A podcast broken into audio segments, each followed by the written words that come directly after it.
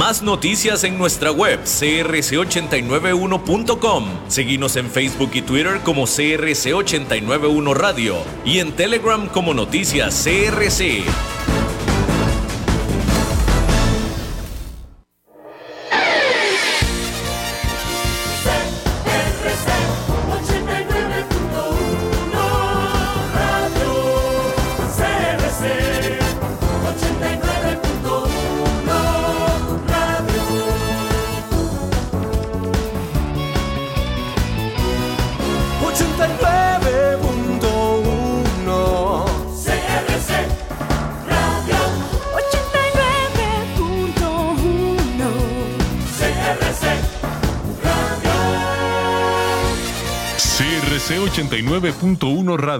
Y Cadena Radial Costarricense no se hacen responsables por las opiniones emitidas en este programa.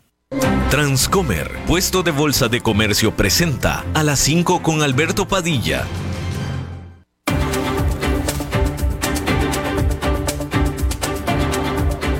Inicia a las 5 con Alberto Padilla un programa diseñado con el objetivo de llevarte diariamente un tema de actualidad, acompañado siempre de reconocidos editorialistas, de lunes a viernes a las 5 de la tarde por CRC 89.1 Radio, a las 5 con Alberto Padilla.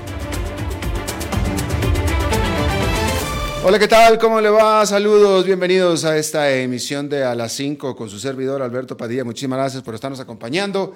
Gracias por estar ahí le mando cálidos saludos desde la señal en las instalaciones de CRC 89.1 Radio. Gracias por escucharnos aquí, ya sea en esta emisión en vivo a las 5 o en la repetición a las 10 de la noche.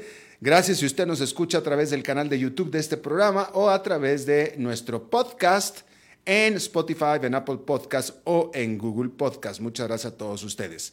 En esta ocasión, al otro lado de los cristales, me acompaña tratando de controlar los incontrolables el señor David Guerrero y la producción general de este programa, siempre poderosa, desde Bogotá, Colombia, a cargo del señor Mauricio Sandoval. Hay que comenzar diciéndole que el presidente de Rusia, Vladimir Putin, dijo que su país aumentará sus fuerzas nucleares y lo dijo durante un discurso en el Día de la Defensa de la Patria, que es un feriado nacional ruso. De acuerdo al presidente Putin, Rusia desplegará su misil balístico intercontinental Sarmat, que tiene como apodo Satán II.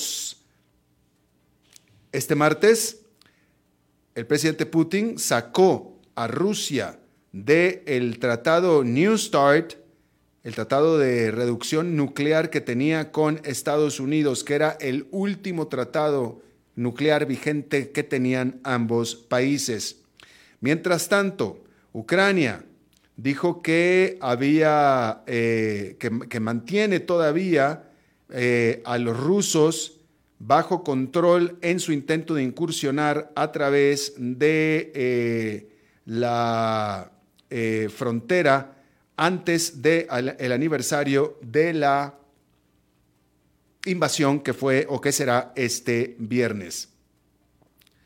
Bueno, lo que, está, lo, que, lo que ha tenido éxito Ucrania es en evitar que los rusos avancen más dentro de la trinchera, porque ya cruzaron la frontera, pero han evitado que se adentren aún más.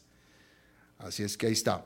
Hay que decir que las Fuerzas Armadas de Israel lanzaron ataques aéreos sobre Gaza en represalia por eh, el disparo, el lanzamiento de seis cohetes hacia Israel por parte de militantes palestinos. Esto se dio después de que el miércoles las fuerzas israelíes mataran a 11 palestinos e hirieran a decenas más durante un allanamiento durante el día en el eh, Riviera Occidental o en el West Bank. Cinco de los cohetes que fueron lanzados fueron interceptados por las defensas aéreas israelitas. Durante este año, Israel y Palestina han experimentado un grave aumento en la violencia mutua. El presidente Joe Biden nominó a Ajay Banga para presidente del Banco Mundial. Ajay Banga había sido el presidente ejecutivo de Mastercard y lo está nombrando o lo está, pues sí, proponiendo el presidente Joe Biden para que reemplazca a David Malpass, quien renunció a su cargo como presidente del Banco Mundial eh, la semana pasada, un año antes de que terminara su periodo correspondiente en medio de preocupaciones de que no tomaba a la eh, cambio climático de manera seria. David Malpass fue puesto por Donald Trump y era un conocido negacionista o al menos escéptico del calentamiento global y por tanto del papel que el Banco Mundial pudiera jugar en eh, eh, paliar esta situación de calentamiento global a nivel mundial. Pero pues mientras Donald Trump estuvo en el poder no tuvo ningún problema. El problema es que Donald Trump no se quedó en el poder y entró a la Casa Blanca alguien que sí tiene problema con que el presidente del Banco Mundial sea un escéptico del calentamiento global, del calentamiento global. Y de ahí es que se fue. No, pudo con la presión, digamos que no pudo con la presión y se tuvo que ir. Y bueno, ahora están eh, proponiendo a este reemplazo. Eh, los más grandes accionistas del Banco Mundial, incluyendo Estados Unidos, están precisamente haciendo que el Banco Mundial expanda sus operaciones para que se enfoque en precisamente combatir el calentamiento global. Por eso le digo que de pronto, con el nuevo inquilino de la Casa Blanca, David Malpass ya no tenía mucho que hacer. Brasil anunció que suspenderá temporalmente todas sus exportaciones de carne hacia China después de haber detectado un caso de la vaca de la enfermedad de la vaca loca en el norte del estado de Pará. Resulta que Brasil es el más grande exportador de carne del mundo y ya antes había suspendido sus exportaciones a China por más de tres meses durante el 2021, precisamente por un eh, brote del mal de la vaca loca. Y por supuesto que esta suspensión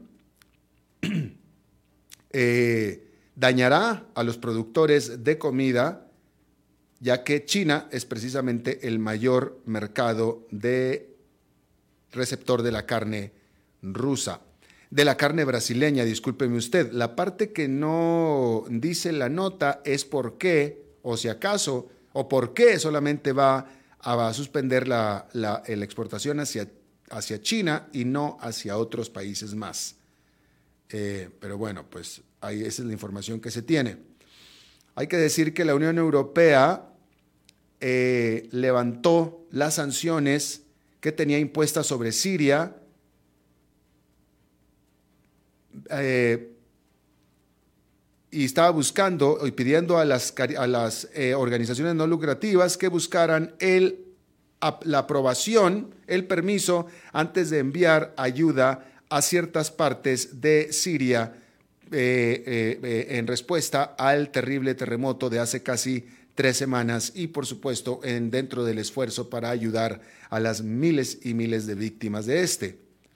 Este excepción a las sanciones durará seis meses y eh, estas se van de la mano con lo mismo, lo propio que hizo antes el gobierno de los Estados Unidos, que, eh, pues de nuevo, tenían sanciones sobre Siria, pero estas sanciones impedían el libre flujo de ayuda, incluyendo ayuda en eh, efectivo, en donaciones, en dinero, etcétera, pero también en especie. Desde el 2011, precisamente, este régimen de Siria, eh, así como también algunas empresas y miembros del régimen, han estado sujetos a estas sanciones por la conducta brutal que han demostrado dentro de lo que es una guerra civil en Siria. Y bueno, la Comisión Europea ordenó a todo su personal oficial que remuevan, que quiten la aplicación TikTok esta aplicación china de sus teléfonos de trabajo, citando preocupaciones sobre la seguridad de sus datos. Los empleados de la Comisión Europea también tendrán que eliminar la aplicación de TikTok de sus teléfonos personales si es que en estos también tienen aplicaciones relacionadas con el trabajo. En general, los gobiernos de Occidente tienen la preocupación de que TikTok activamente comparte la información de sus usuarios con las autoridades chinas. Ya Estados Unidos había prohibido a TikTok de los gobiernos, de los teléfonos oficiales del el gobierno. Así es que ahí la tiene usted. Bien, hay que decir que los problemas técnicos son especialmente embarazosos cuando todo mundo lo está viendo a uno. Y precisamente mientras que el mundo estaba en espera de las cifras de la inflación al mes de enero de la eurozona, que se iban a dar el primero de febrero, resulta que Eurostat, que es eh, la agencia de estadísticas de la Unión Europea, en ese momento anunció que los datos de Alemania no iban a poder ser incluidos en el agregado de toda la Unión Europea, precisamente por un problema técnico que entonces había forzado a esta agencia a solamente estimar, dar un estimado de lo último dato que tenían de Alemania y con ese estimado fue como lanzaron toda la cifra de la Unión Europea. Aquí se lo informé en su momento. Bueno, y por supuesto que fue algo tremendamente embarazoso. Bueno, pues este jueves de esta semana, por fin, se tuvieron los datos reales de la zona euro, ya con el dato real de Alemania real agregado. Entonces hay que decir que la inflación de la Unión Europea fue al final un poco más alta que el estimado en 8,6% comparado con el original 8,5%. Entonces subió un poquito nada más. Alemania publicó sus cifras completas de enero el miércoles y Alemania está mostrando que los precios del consumidor subieron en un 9,2% anual o medio punto porcentual con respecto al mes anterior sin ajustarse estacionalmente la cifra. Y una de las razones es el dato de la energía. Después de que se eliminara ya un descuento que el gobierno estaba aplicando a los precios de la energía, resulta que estos crecieron en un 8,3% entre diciembre y enero. Los costos de la energía han bajado en los mercados al mayoreo, pero aún no queda claro cuándo esta caída va a ser reflejada en los precios a los consumidores. Y bueno, pues ahí lo tiene usted. Eso es lo que se tiene de lo último. Y bueno, hay que decir que, eh, vamos a hablar de China, y hay que decir que esta reapertura que ha tenido la segunda economía más grande del mundo después de tres años de medidas de cero COVID, estas son grandes noticias para las empresas que van dirigidas al consumidor chino y en este caso vamos a hablar de la gigante tecnológica Alibaba que pertenece a Tencent. Este intento del presidente del país de China, Xi Jinping, de eh, levantar el deprimido sector de consumo comercial después de todo lo que sufrieron estas empresas con estas medidas que tomó el gobierno, draconianas, y bueno, la afectación y la medida de afectación que sufrieron estas empresas durante todo este tiempo comenzó a verse más claramente a partir de este jueves, cuando Alibaba reportó eh, eh, sus resultados trimestrales del el 2022. Decir que estos fueron mejor que los esperados. Al final fueron mejor que los esperados, porque resulta que eh, los ingresos crecieron 2% anual, cuando muchos analistas estaban prediciendo, estaban estimando una caída en los ingresos. ¿Sí? Hay que decir que su ingreso neto fue de 6.800 millones de dólares y este fue arriba también de lo que se estaba esperando. Hay que decir que estas cifras de Alibaba fueron en parte infladas por las tremendas, fuertes medidas de eh, ahorro de costos que tomó la empresa, entre ellas el despido de 20 mil puestos de trabajo durante el 2022.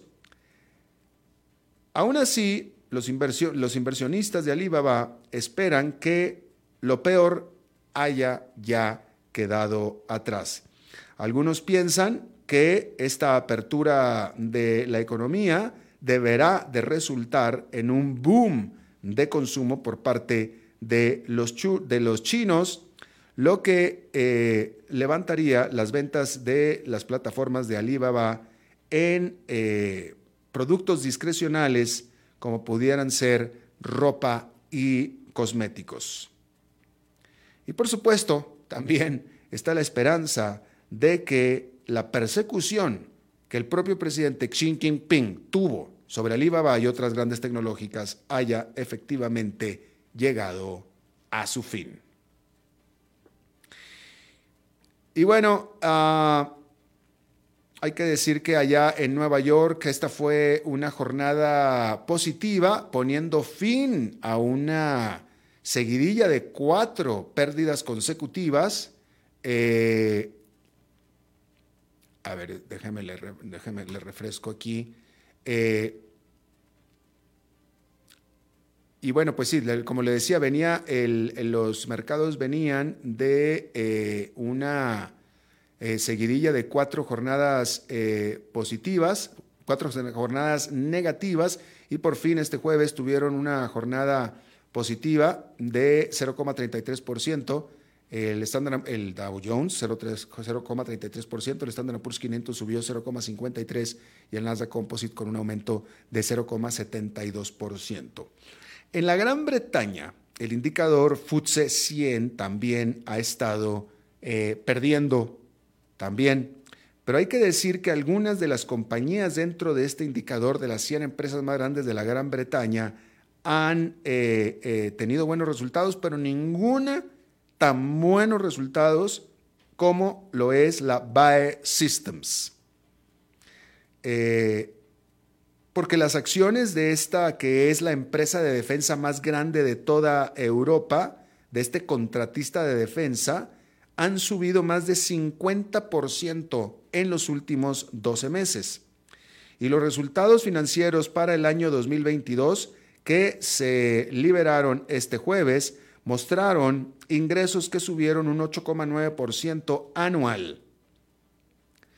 BAE Systems produce de todo, desde fragatas hasta jets de combate, hasta también sistemas electrónicos de guerra y le ha ido, hay que decirlo, muy bien con la invasión de Rusia a Ucrania. Uno de los productos insignia de BAE Systems usados en esta invasión en defensa es eh, la, eh, la, bala de cañón de 155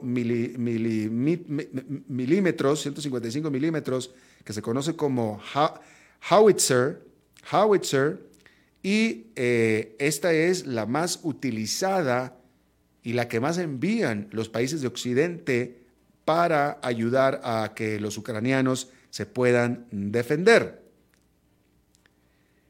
Y hay que decir que la propia Ucrania tenía mucho armamento ruso y mucha eh, eh, munición rusa, pero después de que se terminaron estas ya combatiendo a los propios rusos, pues ahora Ucrania ha estado dependiendo mucho de los países de la OTAN para que le den de este tipo de municiones y esto es lo que le ha ido muy bien a la BAE Systems. Aún así, Estados Unidos y Europa combinadamente eh, pues le han dado y le están supliendo a Ucrania solamente para que tenga eh, guardados municiones solamente por tres meses. Eso tiene de inventario para tres meses. Y esa definitivamente es una preocupación para los ucranianos que están a la espera de una inminente ofensiva mayor por parte de Rusia. Eh, y bueno, pues ahí está. Eh, se espera entonces que la propia, los inversionistas están esperando que la propia BAE Systems pues aumente, tenga un aumento de la inversión, de la producción y que pues por tanto fuera a aumentar también más la, las ventas. Bien, ahí lo tiene usted. quería comentar con usted, déjame, me traigo mi, permítame, por favor, voy a traerme mi anotación. Ya, ya me traje mi libreta de anotaciones. Quiero, quiero comentar algo con usted, algo que leí esta semana que me atribuló mucho por diversos motivos. Eh, y, esto es algo que yo quiero comentar con usted. Este, estaba leyendo, dentro de una mayor cobertura que hay en los Estados Unidos, este era un reporte del diario USA Today, que estaba leyendo sobre el terrible caso, terrible caso, eh, uno más, en este caso de un chico, que un muchachito en Estados Unidos que fue extorsionado por desconocidos a través de Instagram, que este muchacho pensaba que estaba haciendo sexting con una niña de su edad y se intercambió, eh, pues parece ser que hasta videos eh, eh, sexuales, de origen sexual, con esta persona y pensó que él estaba haciendo un juego sexual virtual, que estaba sexting con una niña de su edad y resultó que era un extorsionista que le dio la vuelta a las cosas y eh, extorsionó a este niño, este muchacho, para que le diera mil dólares o iba a publicitar, eh, hacer virales esos videos que este niño le compartió. Y al final de todo esto, la tragedia fue que este muchachito se suicidó. Y esa fue la historia. Y bueno, pues es una historia terrible, ¿no? Terrible con esto porque resultó que eh, eh, este, esta persona con la que este muchacho pensó que era una niña de su edad, eh, después de las investigaciones del FBI, resultó que en realidad lo que estaba haciendo era texteando con un hombre, con un tipo en Nigeria, en África. Y de nuevo, esto fue parte de una mayor cobertura de un problema que se ha estado repitiendo en los Estados Unidos.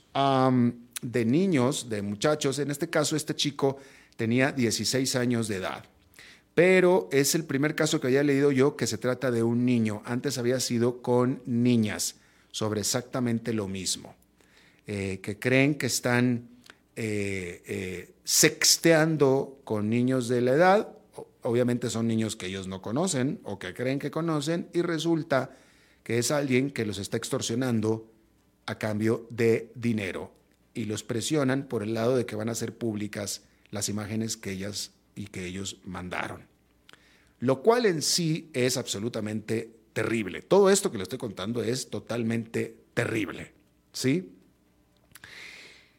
Y la nota que yo leí este lunes, creo que fue este lunes, la nota que yo leí hablaba exclusivamente de lo que yo le estoy hablando a usted, de este asunto. ¿Sí? Y de nuevo, pues es terrible, pero después me quedé pensando yo, como padre de familia yo mismo, sin, sin, tratando de no ser, de, no juzgar O sea, no, no estoy tratando de juzgar, pero después me quedé reflexionando y dije, a ver, espérame tantito. O sea, ¿qué tiene que, cómo tiene que ser, o sea, qué está pasando para que un muchacho de 16 años, que, pues, ok, está, está entre la niñez y la adultez, pero no es un niño de 9, ¿verdad? Pero, ¿cómo es posible que un niño de 16 años, una persona, un muchacho de 16 años, eh, se sienta lo suficientemente presionado por cualquier cosa que envió a través de Internet como para que se quite la vida. Y después leyendo el ah, detalle del reporte, decía que los extorsionadores, porque la historia es que este niño estuvo con sus papás todo el día, cenó con sus papás, se fue a su recámara, y todo este intercambio que hubo fue entre que se fue a su recámara después de la cena y al día siguiente en la mañana. Todo esto fue en el transcurso de una noche. Todo. El, contacto inicial que hizo con estos extorsionadores, lo que sea que les envió a los extorsionadores y después cuando empezó la extorsión y el niño les dijo, oye, pues yo no tengo mil, mil dólares para darte y ni siquiera tengo cómo dártelos. O sea, es que no, no sé de qué me estás hablando. Y estos extorsionadores le hicieron creer que incluso estos videos que el niño envió, que quién sabe qué fue lo que envió, porque los, papás no dijeron, eh, que ya se los habían mandado a su mamá. Que el extorsionador le dijo, ¿sabes qué? Ya se lo mandé hasta tu mamá, así es que ya mejor ni te preocupes. Y el niño se suicidó con eso. Y entonces, discúlpenme, discúlpenme, pero, o sea, vaya, yo, yo me pongo en el papel de un niño de 16 años y debe ser terrible, claro, que eh, le, hagan este tipo de cosas. Pero yo no puedo pensar en un muchacho de 16 años que le tenga tanto miedo a los papás, que prefiera suicidarse, que esperar a la mañana enfrentar lo que sea que tenga que enfrentar. Y ese es el punto que estoy tratando de hacer yo aquí. ¿Sí?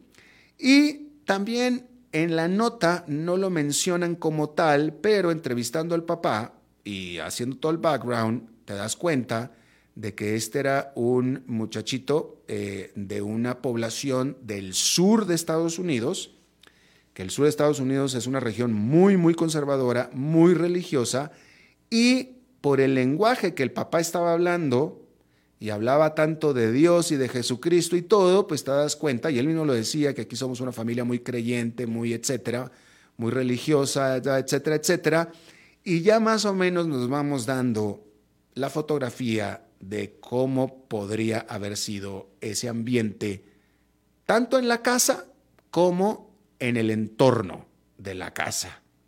¿Me explico lo que estoy tratando de decirle? Entonces, vuelvo a lo mismo. O sea, eh, es muy difícil ser un niño de 16 años, con la poca madurez que tiene un muchacho de 16 años, y bajo la amenaza de que lo vayan a eh, revelar sus secretos más íntimos, que seguramente él reveló en ese sexting, debe ser terrible, pero mm, discúlpeme, pero más terrible también tiene que ser el tipo de ambiente en el que se está creando alrededor como para que prefiera suicidarse. ¿Me explico de nuevo el punto que estoy tratando de hacer?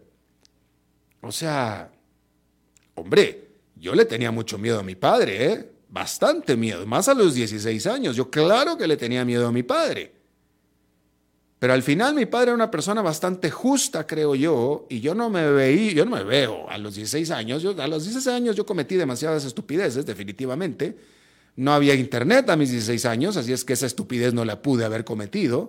Pero si me daban la oportunidad, a lo mejor la cometía. Y ni aún así yo me veo de 16 años con mi padre, que era un Hitler, pensando en suicidarme en lugar de enfrentar a mi padre.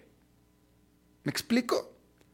Entonces, eh, de nuevo, yo apelo al ambiente que había alrededor de donde este niño se cría, que va con los estereotipos, porque esa área de Estados Unidos es sumamente religiosa, y de nuevo el Señor hablaba de Dios y de los caminos de Dios y de que Jesucristo y etcétera, etcétera, etcétera, y de nuevo ya más o menos nos vamos dando la fotografía. ¿Sí? Eh, y bueno, el punto que estoy tratando de hacerlo, no, no, estoy haciendo un comentario en contra de las eh, eh, creencias religiosas, ni mucho menos, no, no, en todo caso es en contra del extremismo, ¿sí? Pero definitivamente, definitivamente, eduquemos a nuestros hijos de una manera que cualquier cosa que hayan hecho esa noche, al final tengan la certeza de que probablemente sí nos vamos a enojar mucho, sí hicieron mal, pero también sí hay que enfrentarlo y tampoco me van a matar ni va a pasar absolutamente nada, como para que esté pensando en suicidarme. Es el punto más o menos que estoy tratando de hacer yo aquí. Bueno, vamos a hacer una pausa y regresamos con más. A las 5 con Alberto Padilla por CRC 89.1 Radio. Ok, gracias a todos por haber venido a la fiesta de despedida de don Alberto, quien cumple 30 años de trabajar para nuestra empresa. Y bueno, le llegó el día del retiro. Don Alberto, ¿por qué no viene acá y nos da unas palabras? Muchas gracias a todos. Solo puedo decirles que si alguien sabe de algún trabajito, que por favor me avisen. Es en serio. No me preparé para este momento y tengo que ver cómo consigo otro trabajo. No cometan el mismo error que yo. Transcomer, puesto de bolsa de comercio. Construyamos juntos su futuro. Somos expertos en eso.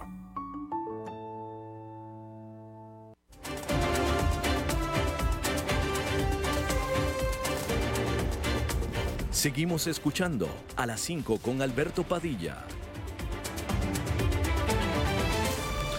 Gracias por continuar con nosotros. Vamos a hablar de aerolíneas porque en este mes de febrero en México quebró una aerolínea. De esto no se habló mucho a nivel internacional, sobre todo porque esta aerolínea no era muy conocida internacionalmente, pero era conocida localmente, domésticamente, una aerolínea de más de tres décadas de, de, existencia en el mercado mexicano. Y por su condición de tener aviones turboprop, era una aerolínea bastante necesaria, puesto que volaba a algunos aeropuertos que aviones más grandes no pueden volar. Estamos hablando de Aeromar.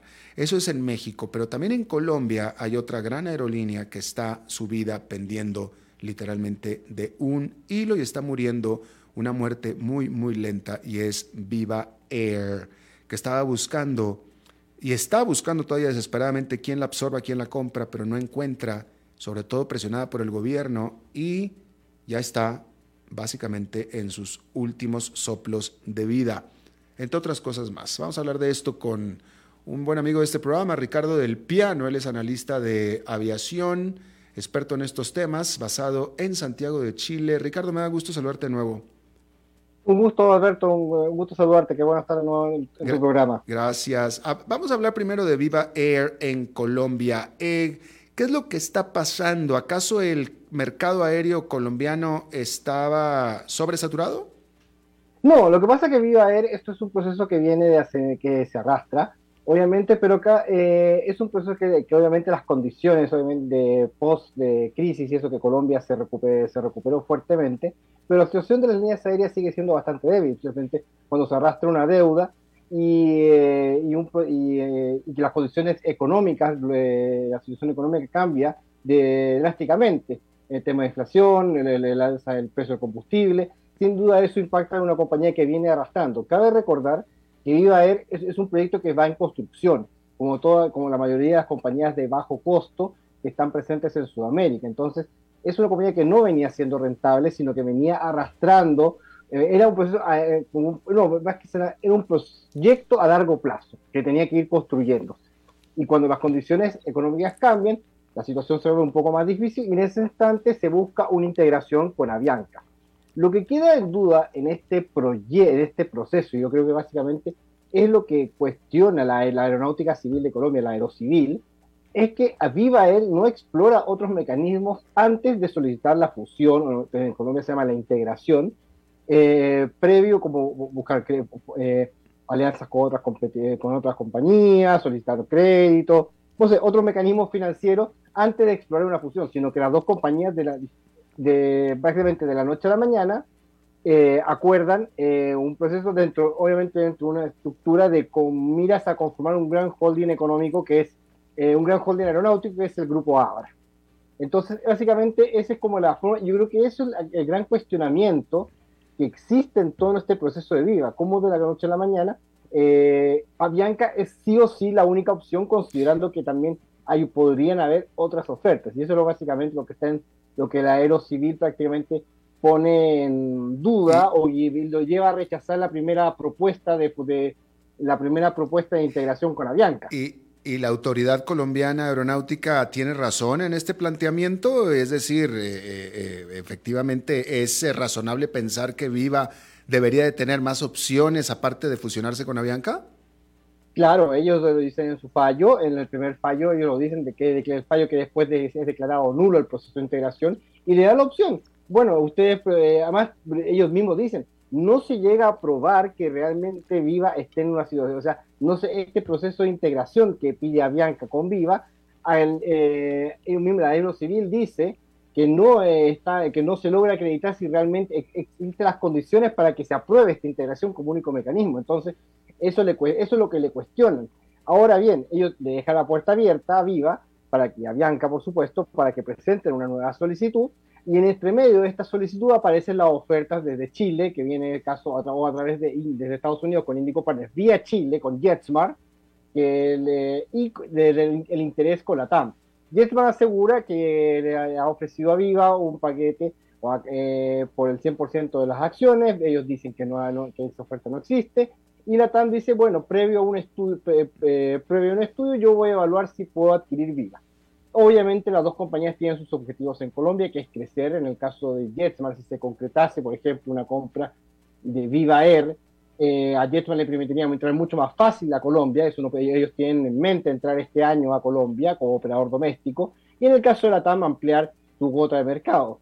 En el que si se logra, por ejemplo, en el caso de la TAM, superaría a Bianchi y la TAM pasaría a ser el primer operador en Colombia. Entonces, pero en este proceso, tanto Aviva como Avianca han lanzado una estrategia comunicacional con el fin de que de proteger, de decir que bueno que es la opción de la integración es la única es el único mecanismo y la crisis se hace y, y queda en duda si esta la aceleración de la crisis durante los últimos durante las últimas semanas forma parte de una estrategia comunicacional o bien forma parte de una situación real. Ahora, no dudo que la situación real sigue siendo crítica, de Viva siga, eh, sea crítica, de, como muchas compañías aéreas, pero el, planteamiento y cómo se transmite a la comunidad, yo creo que eso es lo que queda un poco en duda. Claro. Eh, ¿Quién es el inversionista de Viva Air? ¿Tiene algo que ver con Viva Aerobús de México? No, ellos ya vendieron la. Inicialmente sí tenían que ver, formaba parte de Irlandia, pero después Viva eh, Irlandia vende, se vende, la propiedad y se separan. O sea, quedó solamente la marca. O sea, inicialmente sí tenían que ver con el mismo inversionista, eh, pero después se separa. Ya. México, en México quebró, cerró, ya cesó operaciones eh, esta aerolínea Aeromar, que en el mercado aéreo de México, que ha cambiado mucho y se ha consolidado bastante, después de Aeroméxico era la aerolínea más antigua operando en ese país. Correcto, eso también nos lleva, nos trae recuerdo la importancia de que son las buenas gestiones. Aeromar, como muchas compañías en la región, eh, si bien pueden eh, mantener una operación, pero arrastraban muchas deudas. Y al final, las deudas eh, son las que vienen y la mala y la, cuando no se hace una buena gestión al respecto, terminan matando a una compañía, sobre todo cuando hay, tenemos una situación global macroeconómica más desafiante. Considerando que México es uno de los primeros mercados que se recuperó después de la pandemia. Entonces, pero sin duda el proceso de las deudas, el, el arrastre que, de deudas que tenía Aeromar la terminan perjudicando y decretando el cierre, que es lamentable, porque como bien dices, es una, era la línea más antigua de México y era una línea regional importante, de eh, brindaba con una conectividad muchas localidades y simplemente atendía un tráfico de negocio, básicamente ese era su nicho. Y, y, bueno, y aclarar que en el caso de México, a diferencia de Colombia, México jamás cerró. Correcto, México eh, nunca cerró, o sea, siempre pero igual se vio impactado porque el tráfico internacional en otros países estaba cerrado. Entonces, pero sí, en comparación a otros mercados de la, de la región, México nunca cerró. Y en este contexto, en el que en México cierra una aerolínea, el gobierno de México, a través del ejército, de las Fuerzas Armadas, lanza, eh, bueno, eh, anuncia el lanzamiento de una nueva aerolínea nacional que en este caso retomará el nombre de Mexicana de Aviación. Yo creo que ahí es un tema más ideológico que más, eh, más, eh, más como necesario o práctico. México tiene capacidad, tiene varias eh, compañías aéreas que, han demostrado ser ah, muy eficientes en el caso de Volaris, la de lo que ha habido Aeroméxico. Eh, si bien no existe que hay temas de desafíos, también hay muchas compañías pequeñas. Entonces, pero yo creo que esta idea de reflotar las compañías eh, estatales de gestión, pero sin una visión clara de negocio, es más ideológico que una necesidad. O sea, eh, puede ser muy, en algunos casos eh, lo mismo que pasa, con, eh, pasa en Colombia con la idea del presidente Petro de, de, de, expandir Satena, pero nadie sabe cómo lo va a hacer. Entonces, nadie, Satena no tiene la, Colombia no tiene la capacidad, es una línea muy pequeña que viene presta complemento, conectividad a localidades remotas, pero no tiene la capacidad de competir internacionalmente, ni siquiera en, rutas domésticas dentro del país. Entonces, esta idea de reflotar y sobre todo eh, eh, apelar al concepto estatal como el gran salvador de la, eh, y que esto va a ser efectivo, yo creo que es más ideológico y sobre todo aquí se apela a la idea de la antigua compañía emblema de México, que es Mexicana de Aviación. Yo creo que ahí hay un tema aprovechamiento de nombre, pero vamos, hay que ver si esto realmente prospera, yo creo que México tiene otras prioridades urgentes, como ah, me gustaría que el, gobierno se enfocara, por ejemplo, en recuperar la categoría 1 de la, de la Administración Federal de la Aviación de Estados Unidos, que que lo está limita bastante, entonces eso es una prioridad. bueno, Ricardo, digo, ojalá, ojalá, ojalá y tú fueras lo suficientemente influyente y este programa lo suficientemente importante como para que eso que acabas de plantear lo escuche el, presidente Andrés Manuel López Obrador de México, ¿ah? porque tienes tú toda la razón, pero vaya, ya, estabas hablando tú de, de, deseos para eh, Papá Noel en Navidad. Pero déjame te pregunto, sin embargo, em, eh, eh, ¿hasta qué punto o sea, el que un gobierno tenga una línea aérea no es algo raro. Tú acabas de hablar del caso de Satena de Colombia, que es parte eh, del gobierno, pero si tú eres una aerolínea eh, privada, comercial, que estás con competencia comercial, etcétera, que venga el gobierno y te diga, te voy a meter un competidor teniendo el gobierno en teoría recursos ilimitados, ilimitados para eh, poder vender y operar a pérdida el tiempo que sea necesario, puesto que tenemos cursos limitados. No preguntan, ¿no existe alguna eh, instancia internacional a la que puedan acudir las empresas y decir, oigan, esto es competencia desleal, esto no puede ser permitido? No, la verdad es que cada país tiene su propia legislación y es meterse en la soberanía. Ahora, lo ideal, si yo fuera otra línea aérea eh, competidor, eh, si yo fuera una línea aérea privada y se me mete un competidor que el gobierno me va, va a operar una compañía lo primero que quiero hacer es que, bueno, los tribunales encargados de la libre competencia pudiesen tener, eh, verificar que todos tengamos la igualdad de oportunidades. Yo creo que la propiedad en ese sentido pasa a un segundo plano, pero sí como competidores, todos los competidores deberíamos estar sometidos al, mismo proceso. Entonces ahí entra la duda. hay, gobiernos, hay gobiernos que pueden ser muy responsables. Tenemos el caso de, por ejemplo, que podrían ser funcionar de manera muy responsable. He visto administraciones privadas, estatales, que han sido, que, se respeten y eh, que se respeten los eh, procesos y, lo, eh, y los otros competidores no hay quejas, al menos explícitas.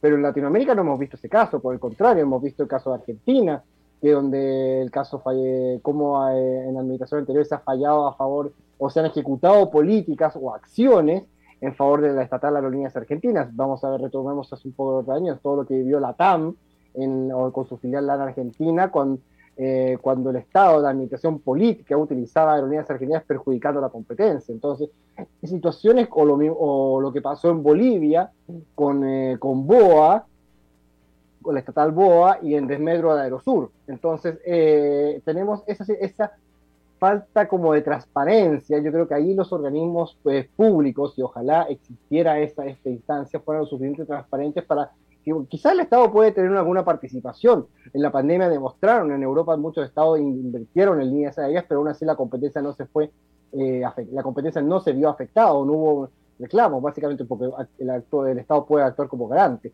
Pero eso implica un nivel de responsabilidad política importante que no sé si los tenemos presentes en América Latina, lamentablemente. Creo que hay trabajo ahí, tenemos como trabajo como sociedad eh, avanzar en ese sentido, cómo exigimos al Estado que tenga responsabilidad eh, o que se actúe de manera responsable. Claro. Ricardo del Piano, analista de aviación basado en Santiago de Chile, te agradezco muchísimo hayas charlado de nuevo con nosotros.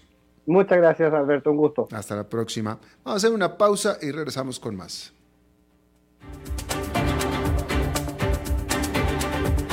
A las 5 con Alberto Padilla, por CRC 89.1 Radio. Ok, gracias a todos por haber venido a la fiesta de despedida de don Alberto, quien cumple 30 años de trabajar para nuestra empresa. Y bueno, le llegó el día del retiro. Don Alberto, ¿por qué no viene acá y nos da unas palabras? Muchas gracias a todos. Solo puedo decirles que si alguien sabe de algún trabajito, que por favor me avisen. Es en serio. No me preparé para este momento y tengo que ver cómo consigo otro trabajo. No cometan el mismo error que yo. Transcomer, puesto de bolsa de comercio. Construyamos juntos su futuro. Somos expertos en eso.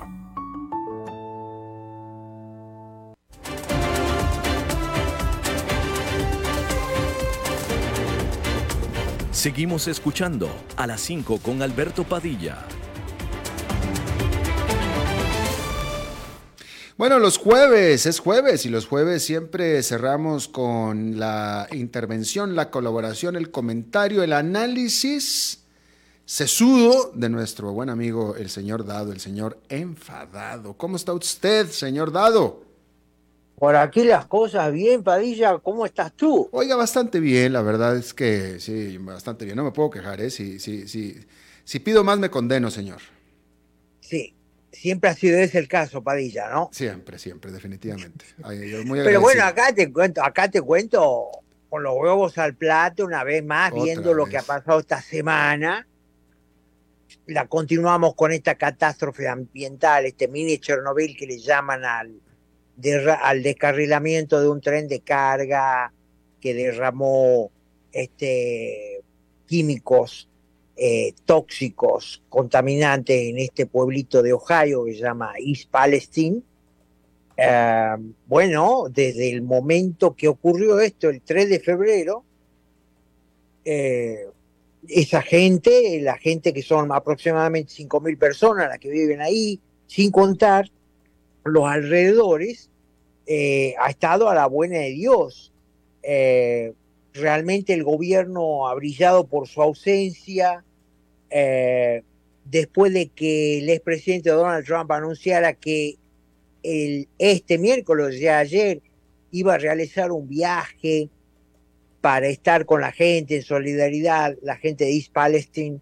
Recién el gobierno anunció que la Agencia Federal de Emergencias iba a intervenir con ayuda y recién hoy, un día después de que fue Trump finalmente apareció el secretario de Transporte Buttigieg, que es uno, como ya lo comentamos acá, es uno de los peores funcionarios de la historia de, este país, si no el peor. Pero bueno, en contraste que tenía, es decir, Donald Trump fue ayer, se llevó de su propio peculio, aportó, llevó agua, compró muchas pizzas para los los bomberos y otro personal de emergencia local, eh, pero desde el lunes o martes hasta ayer el presidente Joe Biden se fue a Ucrania, eh, anduvo también por Polonia. Eh, hoy nos enteramos que el gobierno de Joe Biden va a aportar otros 10 mil millones de dólares para Ucrania entonces, eh, nunca tan fuerte estuvo el contraste entre las necesidades que tiene un país, cualquier país que pasado por una catástrofe ambiental de estas características, con lo que hace un presidente, cuáles son las prioridades. Y para Joe Biden, que evidentemente la prioridad no es Estados Unidos, no es primero mi nación, mi país, mi gente, como sería en cualquier lugar del mundo, independientemente de, las ideologías de los gobernantes, sino que evidentemente Biden y su gente, eh, ellos están enfocados en otra prioridad, otra vez, la gente de East Palestine no recibió un mango de ayuda, mientras que hasta el momento son casi 200 mil millones de dólares de nuestros impuestos que están yendo hacia Ucrania y hoy se anunció que van a aportar 10 mil millones de dólares más. Entonces, esa es la situación, Padilla. ¿Cómo no vas a tener los huevos al plato con esto que te estoy comentando, querido? Bueno, yo, yo, yo no, pero, pero, pero, bueno, usted sí, pero, oiga, pero lo más interesante de todo en este asunto de eh, East Palestine, eh, que para la gente que a lo mejor no está muy enterada, eh, nada, más, nada más poner un poquito en contexto, se trata de un tren de carga con eh, decenas de eh, vagones eh, cargados con químicos y nada más con ser químicos ya podemos asumir que es bastante tóxicos, que se descarriló en medio de este pequeño poblado y aventó todo tipo de maleficencias al ambiente, eh, desde líquidos a los ríos hasta gases a los vientos y sí, o sea, fue o sea, esa zona donde se descarriló el tren pues, fue un tremendo desastre, pero lo, interesante, eh, señor Dado, es que el gobernador del estado de Ohio, que es republicano, eh, él él mismo les ha dicho a los residentes, está todo bien, las cosas van bien, es, seguro que regresen a sus casas, el ambiente está sano, no tomen agua todavía, aquí les damos agua de botella, vamos a limpiar eso, pero está bien, regresen a sus casas. El propio gobernador republicano, yo lo he visto diciendo eso.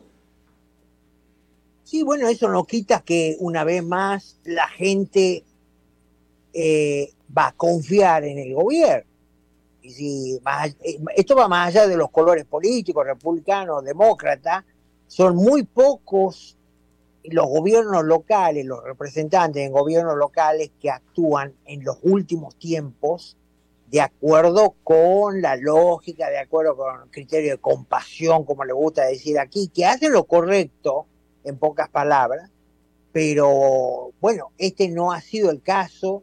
La gente y esto viene de la época de la pandemia, de los confinamientos y toda esa onda, eh, de las vacunas, de las máscaras, eh, que de a poco se va revelando que todo eso no ha sido verdad, todas las profecías, las advertencias, las alarmas, eh, no han sido verdad. Hace poco el New York Times ha publicado que eh, la obligación de usar máscara no ha funcionado. Entonces preguntaba el New York Times qué vamos a hacer ahora, que se ha probado. ¿qué, es lo que no ha sido verdad? ¿El millón de, más de millón de fallecidos por COVID no son verdad? Todavía eso está bajo investigación porque una cosa es morir. ¿Cuál investigación? ¿Y qué nada? Están las muertes ahí, señor David, están las muertes. Eh, no, no, pero eh, eso está bajo investigación ahora, eso es algo que está todavía muy brumoso porque una cosa, como ya lo han dicho los expertos, una cosa es morir a causa del COVID y otra cosa es morir por otra enfermedad a la que además también tenías COVID. Entonces, eso es algo que todavía no lo vamos a saber Ahí por ahí han aparecido publicaciones, los mismos CDC han retractado más de una vez sus diagnósticos, pero mi punto es este con el gobernador de Ohio, es decir, con esto de la pandemia que ha pasado, eh, que vamos viendo que muchas cosas el gobierno le ha inventado, ha exagerado, ha deformado, ha distorsionado, eh, la gente no confía en el gobierno. Es decir, esa parte es cierta. Esa, parte es cierta. Esa parte es Pero, pero diga, a ver, déjeme con lo del COVID, señor Dado. Vamos a suponer, eh, vamos a suponer que usted es diabético y a usted le da COVID. Y el COVID le hace que se le genere un coma diabético y usted se muere por ese coma diabético que le generó el COVID. ¿De qué murió?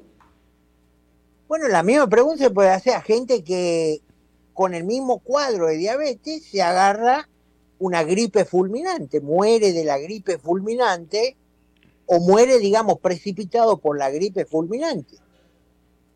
Bueno, pues entonces murió de gripe, pero entonces murió de COVID entonces, pues entonces murió de COVID. bueno, bueno, eso es algo que todavía se está investigando. No se está investigando nada, señor Dado, murió de COVID. No, no, no, las cifras que se han dado en su momento han demostrado, se están demostrando que no han sido como se decía. También se ha demostrado que los hospitales acá en Estados Unidos para recibir ayuda del gobierno durante ese periodo tenían que eh, mencionar, declarar la mayor cantidad de gente que ha muerto de COVID. Entonces, acá, por ejemplo, es famoso el caso de un motociclista que murió en la ruta accidentado y lo declararon que murió de COVID. Bueno, con casos como ese, ¿cuántos más no habrá?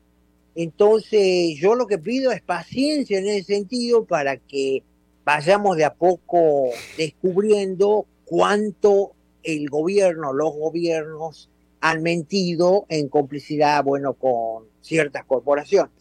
Eh, señor Dado, a ver si alguno de sus próximos segmentos eh, lo dedica a que nos ilumine, nos comparta sobre cuáles medios de información usted eh, toma, los datos que usted toma. nos encantaría algún día que nos, nos dijera, que nos lo compartiera. porque por lo visto está usted muy bien informado, entonces por eso nada más para, para, nos gustaría ver que, de dónde se alimenta usted su información. no, bueno, en Twitter, por ejemplo, salen a cada rato, hay, digamos, eh, expertos en Twitter, gente que yo confío, que son periodistas y que tienen, son periodistas independientes, no están trabajando para los medios convencionales. Te puedo hablar, por ejemplo, de Matt Taib, que es un periodista que obviamente es desconocido para la gran masa, pero que tiene su, su esfera de influencia en Twitter, es el tipo en el que Elon Musk confió mm. para hacer la revelación de estos famosos Twitter files. Y bueno, como él hay varios más que ellos van siguiendo y van, por ejemplo, computando información que sale de los CDC y advirtiendo, qué sé yo, los cambios de posición que hay en los CDC, etcétera, etcétera. Eh, y bueno, pero también están los, los, medios que han jugado con toda esta farsa han jugado a favor, qué sé yo, de la desinformación, como el New York Times, que, te vuelvo a decir, hace dos o tres días sacó esta nota diciendo que han fracasado los mandatos para usar máscaras y se preguntaba qué es lo que vamos a hacer ahora, ¿no? Bueno, pues. Un poco de todo. Exacto. Bueno, señor Dado, pues le agradezco muchísimo que haya, eh, nos haya visitado este jueves y nos vemos el próximo. Que así sea, Padilla. Un abrazo, saludos a la audiencia. Igual para usted, señor. Bueno, eso es todo lo que tenemos por esta emisión de A las 5 con su servidor Alberto Padilla. Muchísimas gracias por habernos acompañado. Espero que termine su día en buena nota, en buen tono y nosotros nos reencontramos en 23, en 23 horas. Que la pase muy bien. A las 5 con Alberto Padilla fue traído a ustedes por